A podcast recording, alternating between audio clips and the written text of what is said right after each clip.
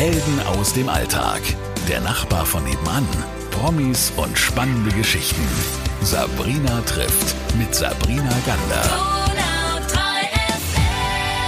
Bei mir ist heute, und wir haben es gerade abgeklärt nochmal, nach sechs Jahren, das Wahnsinn. zweite Mal, Jassi Hofer, hey, hey. Hallo.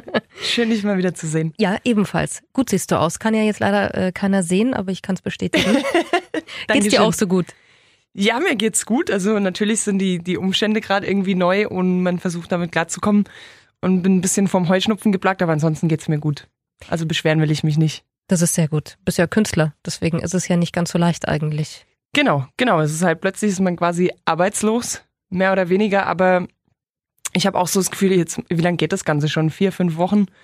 Am Anfang war es so, man war total taub und, und irgendwie leer im Kopf und wusste gar nicht, was passiert jetzt eigentlich gerade. Und jetzt ist man halt so in dem Moment, wo man sagt, okay, dann muss ich halt mit der Situation klarkommen und neue Wege finden. Wie, wie geht man es an? Was kann man machen? Und man darf ja jetzt nicht einfach nur da sitzen und denken, okay, die haben mir meine Arbeit genommen, jetzt sitze ich hier und gucke Fernsehen oder so. Also so ist es ja Mhm. nicht. Dann sucht man halt neue Wege. Und was sind deine neuen Wege? Also ich hatte jetzt zum Beispiel mein erstes Streaming-Konzert mit Carl Frierson, das ist ein Sänger. Und da waren wir in Ravensburg.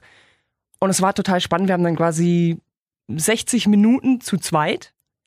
Also es war quasi, ich habe den Sänger begleitet, war total spannend und ich hatte ein bisschen Angst davor, weil ich dachte, wie wird das denn so ganz ohne Publikum und ohne Reaktion? Man braucht es ja schon irgendwo, den Applaus und so.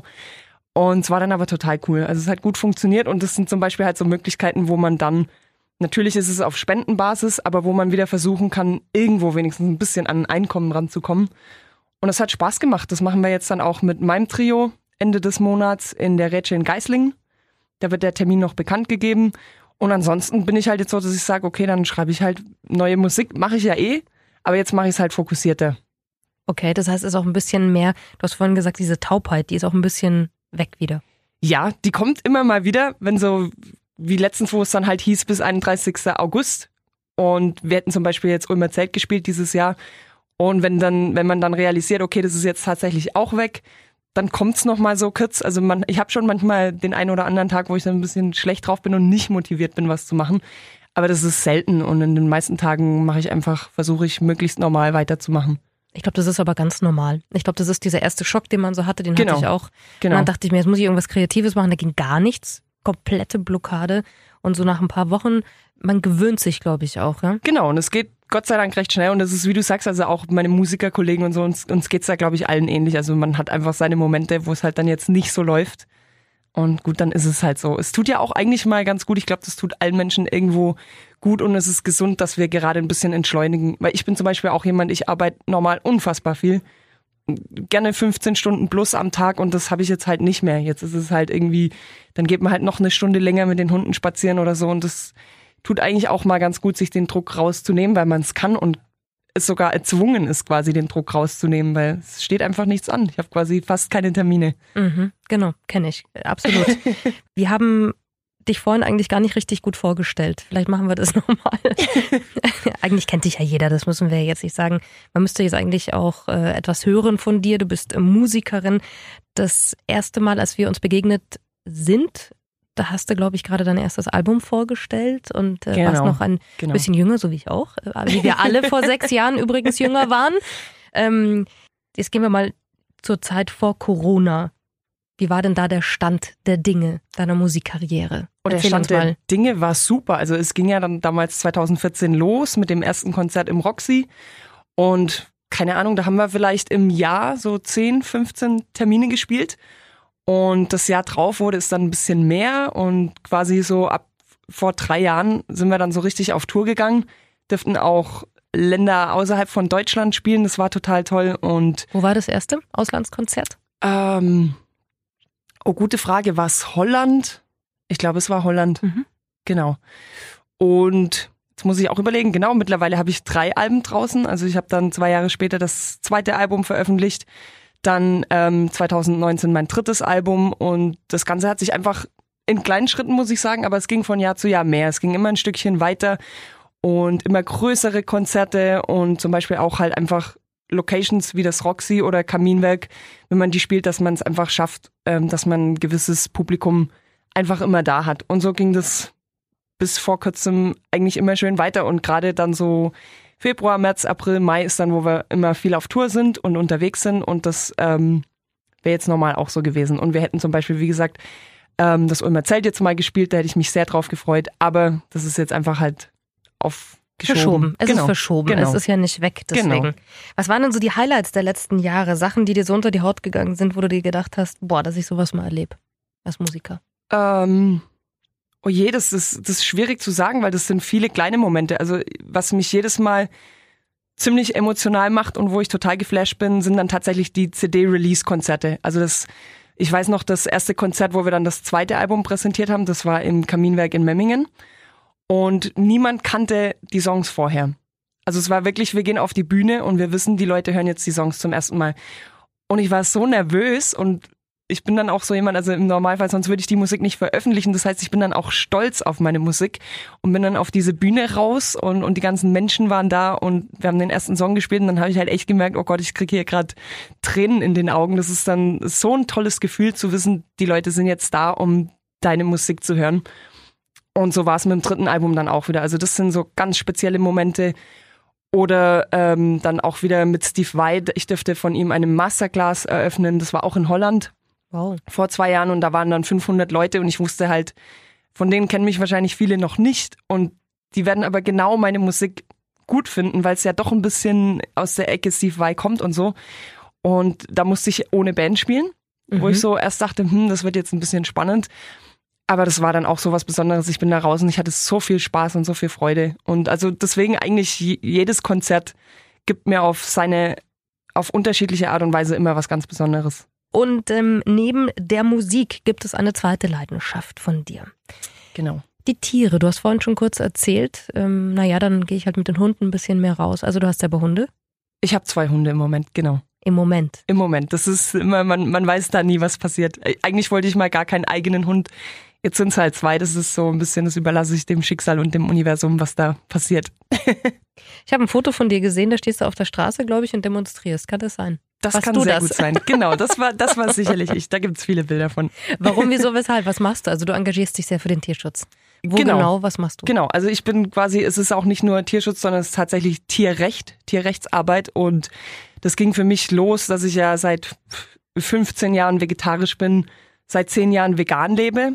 Und ähm, irgendwann habe ich einfach gemerkt, wenn man sich mit dem Thema, warum ist man vegan oder was passiert in der Tierindustrie, was, was passiert mit Tieren in der Nutztierhaltung und so, ähm, das war für mich dann so falsch, dass ich dachte, das kann doch eigentlich gar nicht sein. Und dann hört man natürlich selber auf und sagt, okay, ich werde das nicht unterstützen. Ich will keinen Beitrag dazu leisten. Das heißt, ich höre auf. Also keine tierischen Produkte konsumieren, zum Beispiel keine Lederprodukte mehr oder so. Und das war dann ganz cool. Und dann irgendwann habe ich gedacht, das reicht mir so nicht, weil die Tiere leiden ja trotzdem weiter und da ist viel, was nicht an die Öffentlichkeit kommt. Und dann habe ich angefangen, auf Demonstrationen zu gehen, vor allem von Soko Tierschutz. Da gab es damals für das MPI in Tübingen, gab es da den großen Skandal über ähm, Tierversuche, wie Mhm. Affen gequält wurden. Und so kam ich dann auf den Verein Soko Tierschutz und war auf meinen ersten Großdemonstrationen und fand es ganz spannend. Aber auch da war es wieder, wo ich dachte, Mensch, das reicht mir nicht. Ich Mhm. will irgendwie, ich muss da aktiv werden und habe Das ist dann ein bisschen einfach deine Natur. genau, genau, genau, immer immer weiter und höher und so.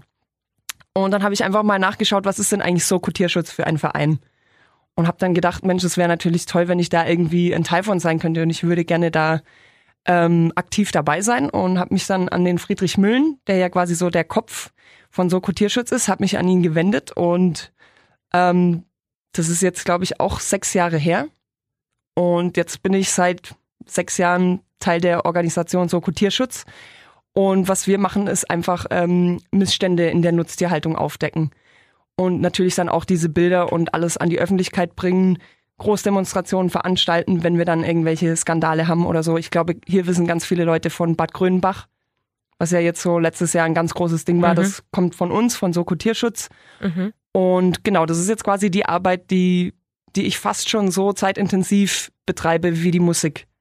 Also das ist, ähm, wir sind da viel aktiv, wir sind viel unterwegs und es tut gut, es tut einfach für mich ist es so, das ist eigentlich das Mindeste, was ich sage, was ich für mich tun kann, weil ich einfach irgendwo die Tiere die haben zwar eine Stimme, aber deren Stimme wird quasi für uns nicht gehört und das ist alles im Verborgenen und da sage ich, ich möchte einfach versuchen, das an die Öffentlichkeit zu bringen und das zu unterbinden, wo es möglich ist. Tun wir ja übrigens auch gerade. Ähm, sag, wie ist das jetzt in Zeiten von Corona? Liegt da das Tierwohl und das Tierrecht ein bisschen brach bei uns in Deutschland?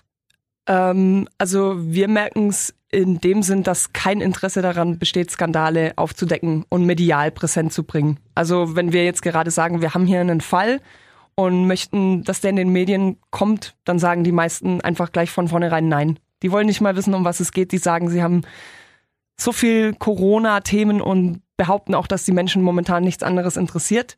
Und das merken wir natürlich. Also natürlich macht man die Arbeit weiter, aber ähm, es ist gerade schwer, irgendwo dafür einen Platz zu finden in der medialen Welt, dass es irgendwie genau an die Öffentlichkeit kommen kann. Das ist ja ganz verrückt. Man sieht es auch ein bisschen an den Umfragewerten einzelner Parteien und Politiker, ähm, die davor komplett anders waren. Das hat mhm. sich das alles ein bisschen gedreht.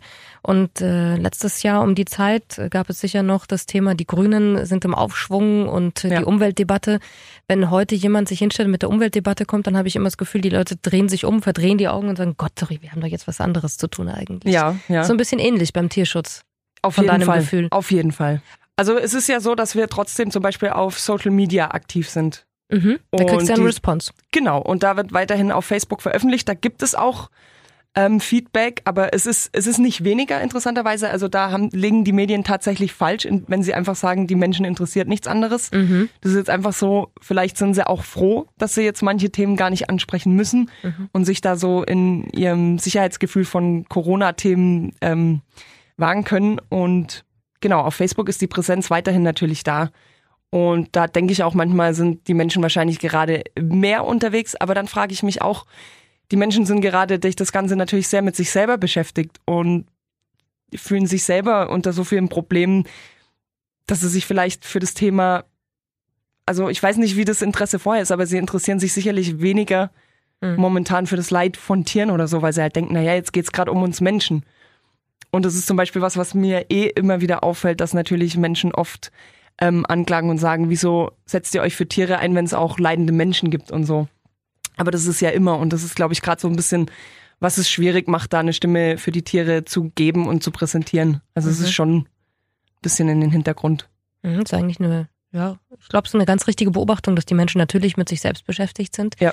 Ähm, ich habe auch so das Gefühl, dass es am Anfang eben ähm, diese Zeit gab, wo alle erstmal so wie boah, unter Schock standen. Ja. Dann diese Angst, oh Gott, wann hört es jemals wieder auf? Wie soll ich das aushalten? Die komplette innere Blockade. Dann gewöhnte man sich so langsam dran, genau. wurde ein bisschen skurriler in den Sachen, die man auch gemacht hat. Ja. Und auf einmal hat man es genossen. Und jetzt ist es so, mein Gefühl ist eher so, dass die Leute sagen, so, jetzt ist dann vorbei, ne? Jetzt können wir dann wieder können wir dann wieder raus. genau, so. genau. Also das habe ich, hab ich auch festgestellt. Ich merke es interessanterweise allein schon jetzt Autobahn, wenn man wieder fährt. Jetzt ist ja schon wieder gefühlt das Doppelte unterwegs wie noch vor zwei Wochen oder auch was ich so beobachte in der Stadt. Ich war ja interessanterweise tatsächlich die letzten fünf Wochen nicht mehr in der Stadt, außer dann, wo ich jetzt für Donau 3 FM da am Münster gesungen habe. Und dann habe ich auch gedacht, boah, das wird bestimmt mal wieder gut tun, einfach in der Stadt zu sein. Habe gemerkt, es eigentlich fehlt gar nichts, aber es war interessant, dass Natürlich war weniger los. Man hat schon das Gefühl, obwohl es mitten unter der Woche war, dass es eher so Sonntagsfeeling hatte. Aber die Leute werden natürlich leichtsinniger. Aber es ist natürlich auch, also ich bin auch verunsichert, wie man das Ganze richtig handeln kann und wie man es nicht richtig handelt oder so. Aber ich hoffe einfach auf Vorsicht. Aber ja, es ist, es wird auf jeden Fall, glaube ich, bald kippen, wenn man, wenn man das so weitermacht wie bisher. Das, mhm. Also sie müssen auf jeden Fall mit Lockerungen kommen. Und ich hoffe halt, ich appelliere einfach immer an den Menschen selber, der dann rücksichtsvoll ist. Und da bin ich leider oft enttäuscht, wenn man zum Beispiel, gestern war ich bei DM und da steht ja dran, jeder soll mit einem Einkaufswagen reingehen, damit sie zählen können, wie viele Leute da sind ja. und der Abstand eingehalten wird. Und in der Zeit, wo ich da drin war, musste die Kassiererin jede einzelne Person nochmal drauf ansprechen und darum bitten, einen Einkaufswagen zu nehmen, mhm. obwohl es groß dasteht. Und da denke ich halt, ähm, dann dürfen wir uns nicht wundern, wenn uns Regeln aufgebürgt werden, mhm. wenn wir sie einfach von uns selber aus nicht einhalten. Mhm. Und da fände ich es einfach schön, wenn wir sagen, okay, es ist jetzt so, dann sind wir halt respektvoll und denken mit und machen das bisschen, was uns da abverlangt wird. Wie wichtig ist dir deine Musik in dieser Zeit? Äh, meine Musik ist immer sehr wichtig, weil Mus Musik ist für mich immer der Fels in der Brandung. Also solange ich, immer wenn ich Musik mache oder Gitarre spiele, geht es mir auf jeden Fall gut. Mhm. Und das ist dann quasi, da kann ich immer hin und, und werde mich dabei wohlfühlen. Also Musik ist sehr wichtig. Und ich merke auch jetzt so gerade, also ich habe ja mit meinen Fans und so über Social Media auch immer Kontakt. Und ich habe jetzt versucht, denen immer natürlich auch Content zu bringen, Videos. Habe zum Beispiel mit dem Basti von Roadstring Army, mhm. haben wir letztens ein schönes Cover gepostet und ähm, ist dann auch schön zu lesen, was dann meine Fans oder insgesamt die Leute einfach an Feedback geben und wie man einfach merkt, dass denen die Musik genauso gut tut und mhm. Wahrscheinlich jetzt noch mehr Wertschätzung findet als zuvor, weil es mhm. ähm, genau, es gibt einfach irgendwie wieder ein positives Gefühl. Und es ist schön, dass Musik das macht und machen kann. Und das können wir auch alle nutzen. Das finde ich auch. Dann gehen wir doch mit diesem positiven Gefühl raus und wir warten auf dein neues Album. Wann kommt es denn? Was meinst du? Ähm, also jetzt kommt erstmal ein Akustikalbum. Das cool. wird eine, eine, ganz neue Seite von mir. Das finde ich eh und mega. Genau, also da freue ich mich auch sehr drauf. Ähm, hoffe, dass es auch, ähm, dass es den Leuten gefallen kann. Da wollen wir jetzt Ende dieser Woche ins Studio. Ähm, das kommt hoffentlich im Sommer raus und das vierte Album ist geplant natürlich, dass es für die Frühjahrstour 2021 dann soweit ist. Also äh, auf, auf jeden Fall im Laufe nächsten Jahres. Wenn alles wieder gut ist. Genau, genau. sehr, sehr schön. Bei mir war heute Jassi Hofer. Schön, dass du da warst. Ich hoffe, wir brauchen jetzt nicht wieder sechs Jahre, bis wir uns sehen. Das wäre ja schade. Genau, genau, ja. Lass es uns gerne im Frühjahr wieder machen. Im Frühjahr machen wir das. So machen wir das zum neuen genau, Album. Genau, Richtig. Genau, genau, da würde ich mich freuen. Ich mich auch. Dann bleib gesund. Vielen Dank, du dass auch. du da warst. Und ähm, alle haben es gehört, man kann ja weiterhin mit dir auch kommunizieren und deine Musik sowieso hören. Dann dir alles Gute. Genau. Tschüss. Dankeschön. Mach's gut. Helden aus dem Alltag. Der Nachbar von nebenan. Promis und spannende Geschichten. Sabrina trifft mit Sabrina Gander.